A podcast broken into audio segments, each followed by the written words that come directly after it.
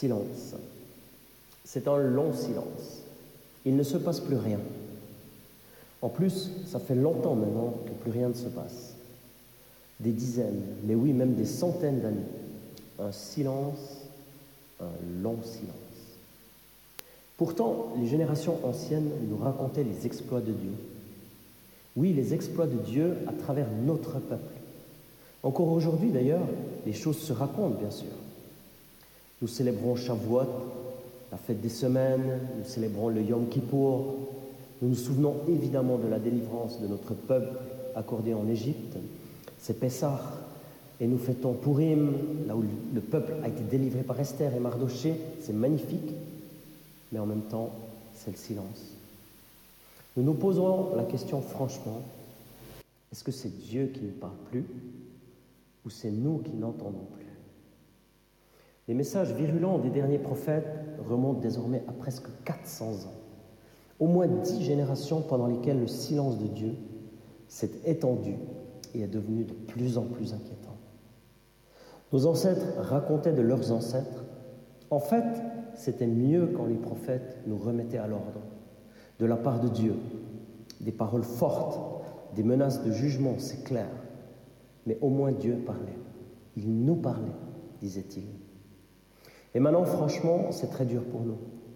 Notre pays ne nous appartient plus. Nous vivons de la pression tous les jours. Notre religion, oui, nos pratiques sont souillées, méprisées par les envahisseurs. Des envahisseurs, on en a connu, violents pour nous, très violents. Les Perses d'abord. Bon, c'est vrai qu'au moins, ils nous ont laissé reconstruire le temple et ils nous permettaient de pratiquer notre religion, 200 ans environ que les Perses étaient les chefs par ici. Alexandre le Grand, le grec, a vaincu Darius le Perse. Tout a changé à l'époque. Le grec et sa pensée étaient partout. Rien à voir avec ce que nous croyons. Même chez nous, dans notre peuple, cette influence s'est avérée néfaste pour nous tous. Cette pensée est terrestre, humaniste et païenne. Pompéi localement et César à Rome. Voilà le gouvernement d'aujourd'hui.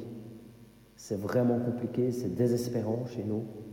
Des pressions et des influences de partout. On essaye de rester chez nous, dans nos maisons.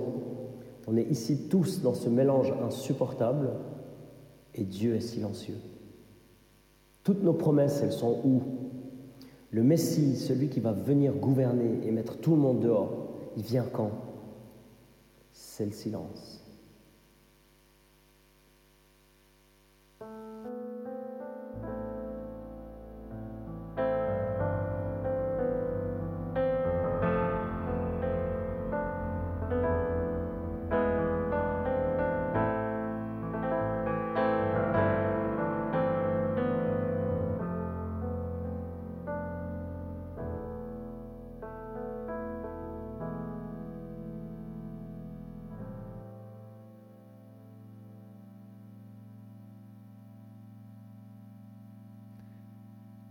Bergers qui passaient la nuit dans les champs pour y garder leurs troupeaux.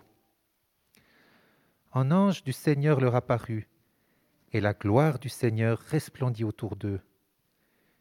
Ils furent saisis d'une grande frayeur. Mais l'ange leur dit, N'ayez pas peur, car je vous annonce une bonne nouvelle qui sera une source de grande joie pour tout le peuple. Aujourd'hui, dans la ville de David, il vous est né un sauveur qui est le Messie, le Seigneur. Voici à quel signe vous le reconnaîtrez. Vous trouverez un nouveau-né enveloppé de l'ange et couché dans une mangeoire. Et tout à coup, une foule d'anges de l'armée céleste se joignit à l'ange. Ils adressaient des louanges à Dieu et disaient Gloire à Dieu dans les lieux très hauts, paix sur la terre et bienveillance parmi les hommes.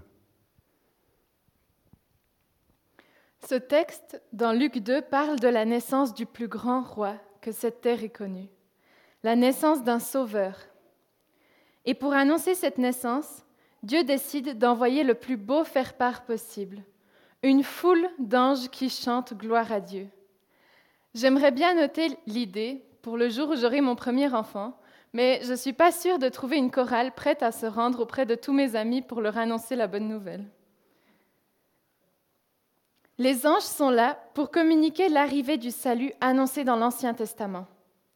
Mais ces anges ne s'adressent pas à n'importe qui. Ils auraient pu aller chanter dans la cour du roi ou auprès des sacrificateurs. Non, ils s'adressent à des bergers, de simples bergers qui sont probablement rudes et qui vivent dans d'humbles conditions. Alors que l'évangile de Matthieu met l'accent sur les personnes respectées et importantes de la société, Luc, lui, préfère parler des personnes que le monde appelait pécheurs. À cette période-là, les bergers étaient des personnes en marge, méprisées par la société. Parce qu'ils gardaient les troupeaux le, jour du sabbat et étaient incapables de respecter le repos, ils avaient peu de droits. Par exemple, on leur avait interdit d'être témoins au tribunal.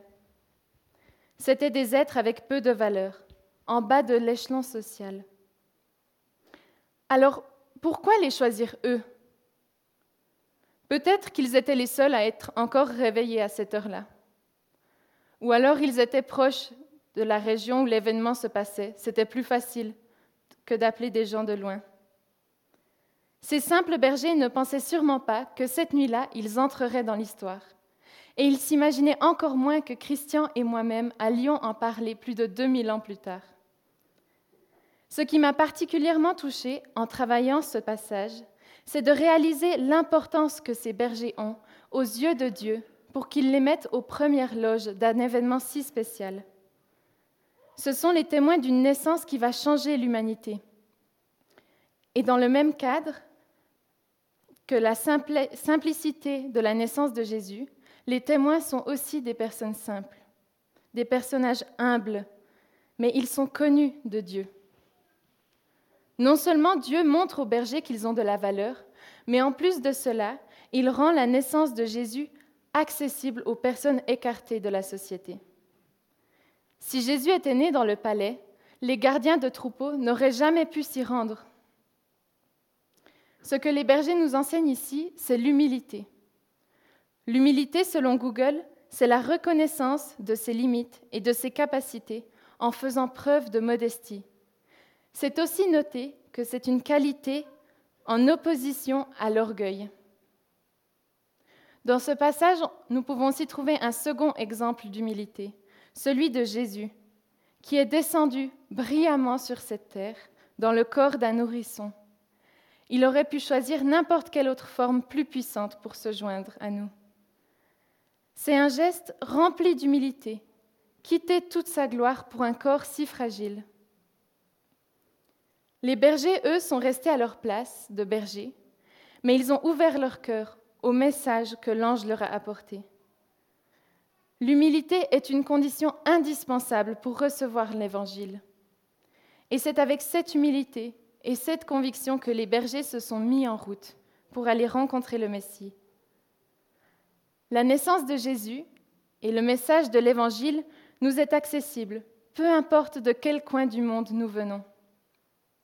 Aussi simple que nous sommes, Jésus veut s'abaisser pour se rendre accessible à nous. Peu importe ce que le monde peut penser de nous, Dieu, dans toute sa grandeur, s'intéresse à la simplicité de notre quotidien. Mais c'est avec un sentiment d'humilité que nous devons recevoir la bonne nouvelle et un cœur ouvert.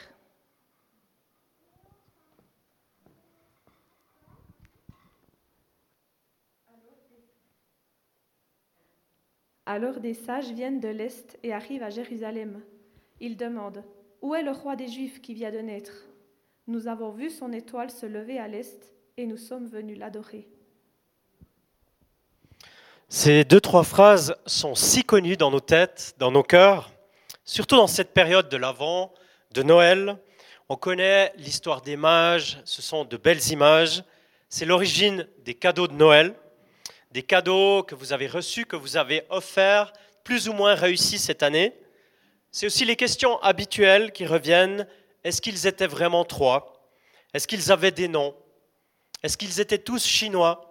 Ou d'autres nationalités? Est-ce qu'il y avait un noir parmi eux? Nous choisissons ce matin avec Laetitia de parler de leur audace. Si les bergers étaient humbles, c'est ce qu'on vient d'entendre dans le premier partage, les mages témoignent dans ce récit de Noël une immense audace, tellement puissante, tellement marquante, qu'on en parle ici ce matin, et probablement dans un nombre étoilé de lieux à travers le monde. En réalité, les mages n'y connaissaient pas beaucoup Dieu. Ils ne sont pas des descendants d'Abraham, pas de Moïse, encore moins de David, l'ancêtre du Messie. Peut-être qu'ils étaient des étudiants du ciel, des gens très intelligents, ça c'est sûr, des craignants Dieu. Ils avaient une conscience que le surnaturel existait. Mais leur foi ne s'arrête pas à réaliser que ça existe. L'audace les met en route. Ils remarquent que ça, ça change tout en réalité. Et le texte de Matthieu, il est tellement sobre et tellement puissant en même temps. Des sages viennent de l'Est à Jérusalem. Où est le roi? C'est leur question. Nous voulons l'adorer. C'est leur projet. Nous avons suivi l'étoile. Ça a été leur GPS, The Great Powerful Star. Il faut s'imaginer le projet sans moyen de locomotion, dangereux, long, mystérieux, inconnu. Il faudra improviser, il faudra mettre les mains et communiquer avec des mains, faire des signes. Il faudra dormir dehors, se salir les habits, affronter les obstacles, la pluie d'en haut. Est-ce que ça vaut vraiment la peine? Voyez-vous, les mages, c'était euh, de la race d'hommes, de ceux qui répondent activement et de manière audacieuse à une invitation Suis-moi. Bien avant que Jésus n'appelle ses disciples, les chosen, les choisis, les mages, ils ont prophétiquement tout abandonné pour aller voir un bébé. Un bébé, c'est vrai, mais le roi d'Israël et de toutes les nations. Ils ont repéré dans la voûte céleste l'œuvre et la manifestation du Créateur, celui qui a envoyé son Fils pour le salut des nations. Ce qu'on peut observer ici devant nous, le bébé qui descend du ciel est le salut des nations. Celui que Dieu, ce globe que Dieu avait magnifiquement tenu dans ses mains depuis la fondation du monde. Alors pour toi qui es là, ici, et nous, est-ce que nous ne serions pas invités à recevoir une audace nouvelle? Oui, ça vaut la peine de se mettre en route. Oui, Seigneur, revais-nous d'une audace renouvelée pour te rencontrer, pour rencontrer ta royauté, pour t'apporter les choses les plus précieuses de nos vies. C'est vrai, la situation, elle est difficile. C'est vrai que peut-être tu es fatigué par la pandémie. Peut-être que ta situation personnelle de santé ou les perspectives de ton avenir ne sont pas rassurantes. Mais la naissance du Messie d'Israël et de toutes les nations, parce que les mages, c'est les prémices de toutes les nations, cette naissance si simple et si glorieuse, est-ce qu'elle ne t'invite pas à une audace nouvelle? L'audace, c'est le courage. L'audace, c'est la foi. L'audace, c'est aussi un brin de folie. Oui, mais un brin de folie qui est centré sur Jésus. On retrouve ça plus tard dans les évangiles. La veuve qui a donné de l'argent, de son nécessaire. Chez Marie qui a eu l'audace de verser un parfum de plusieurs dizaines de milliers de francs. Chez la Samaritaine qui a le courage, l'audace de courir dans son village pour aller chercher tout le monde à cause du roi Jésus. Tellement la royauté de Jésus est impactante. Alors la question c'est quel est ton pas d'audace ce matin? Pourquoi est-ce que tu te lèves? Pourquoi est-ce que tu te mets en mouvement à cause de Jésus? Ou Dieu le Père peut-il voir dans ta vie une audace nouvelle pour lui, pour son règne, pour sa royauté?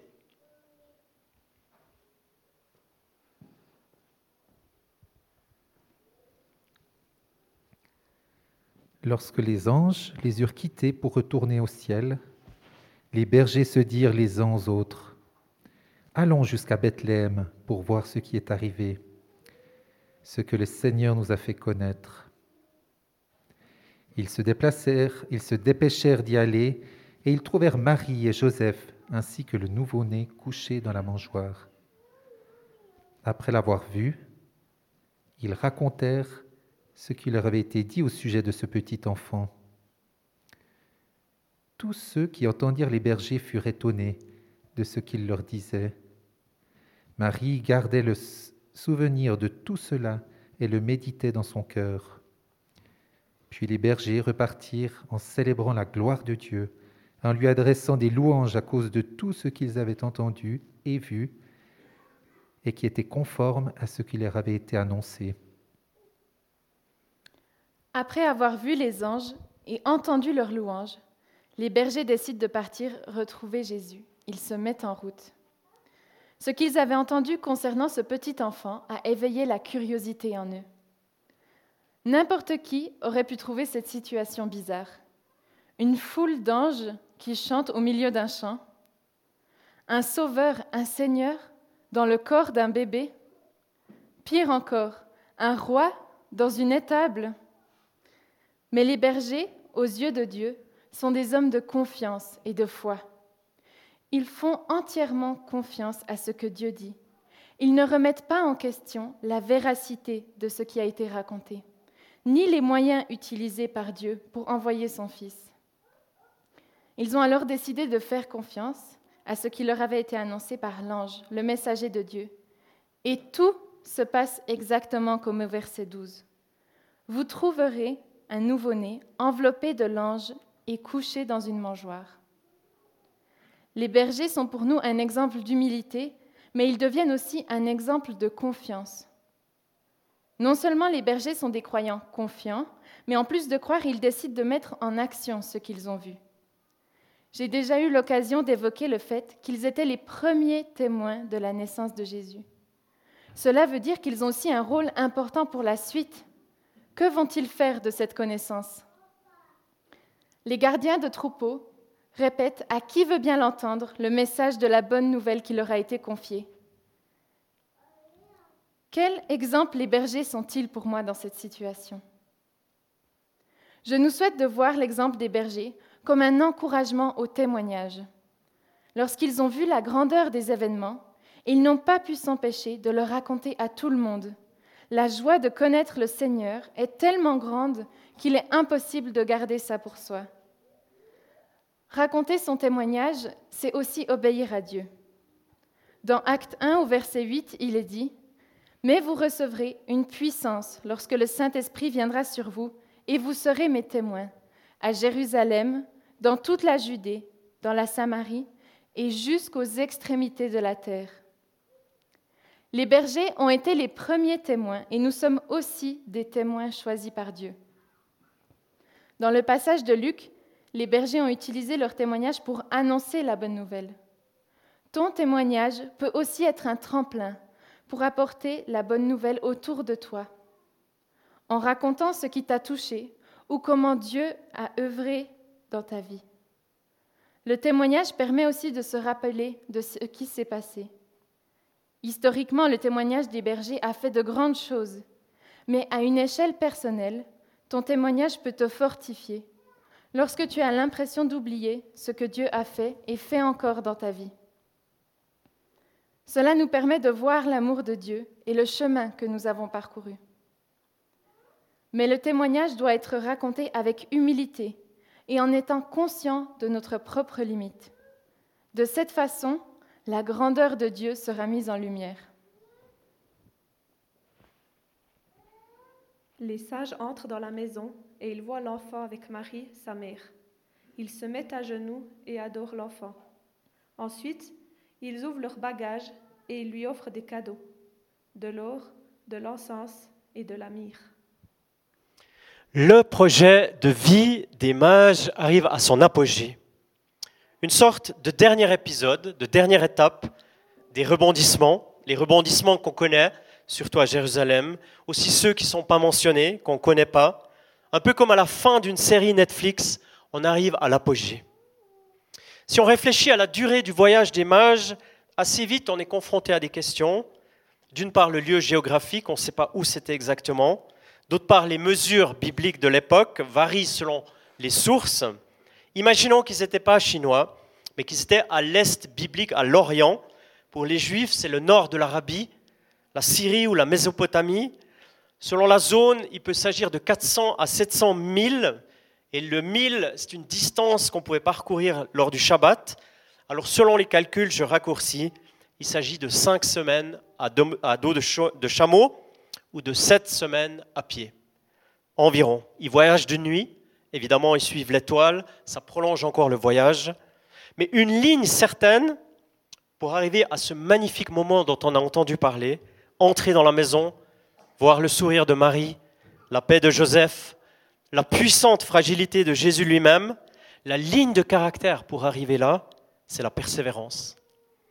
Oui, de l'humilité, de l'audace, un témoignage fort, mais de la persévérance aussi. Clairement, les mages ne sont pas restés sur une émotion passagère, des petites étoiles qui brillent un moment dans les yeux et c'est fini. On a l'impression que leur foi, plus ils avançaient, approfondissait, leur conviction comme un chemin. Et parfois, je vois ça dans la vie des seniors autour de nous, cette qualité de dire que le voyage de la vie, eh bien, durant les nombreuses années, conduit à une foi profonde, à des convictions qu'un jour, on va rencontrer le roi, le Messie, pour de vrai.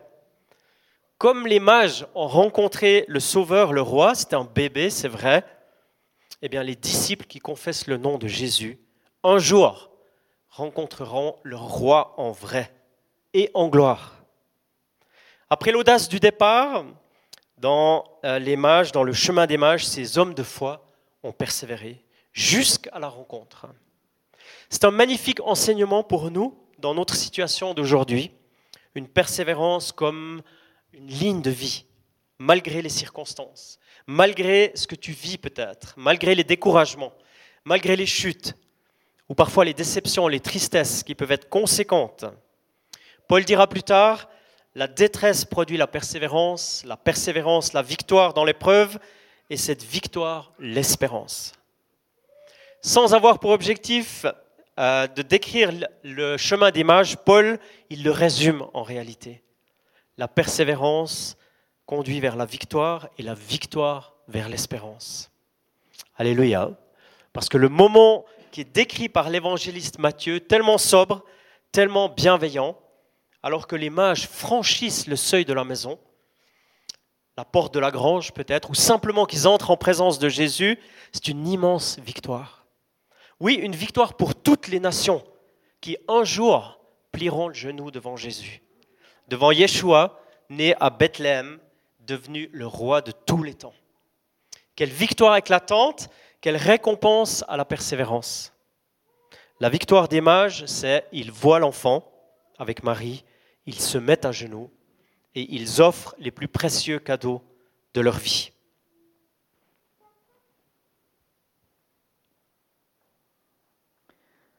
Au travers de ces deux approches du récit de Noël, Christian et moi-même avions à cœur de nous laisser partir avec quatre mots-clés. Nous prions pour que cette bonne nouvelle puisse nous mettre en route et que durant ce voyage, nous puissions nous approcher de Dieu avec humilité. Que l'exemple de l'audace des mages puisse nous encourager à vivre des choses exceptionnelles dans notre foi. Que notre témoignage déborde de nos cœurs, tout comme le témoignage des bergers a débordé. Et finalement, que la persévérance dans la foi puisse être une ligne de vie. Je pense que ces quatre points qui nous ont amenés jusqu'à la rencontre avec Jésus nous amènent aussi dans la louange. Et des quatre coins de la terre, des hommes sont venus pour louer et honorer la naissance de Jésus. Nous aussi allons pouvoir louer Dieu. Le psaume 100 au verset 1 nous dit Poussez des cris de joie en l'honneur de l'Éternel, habitant de toute la terre.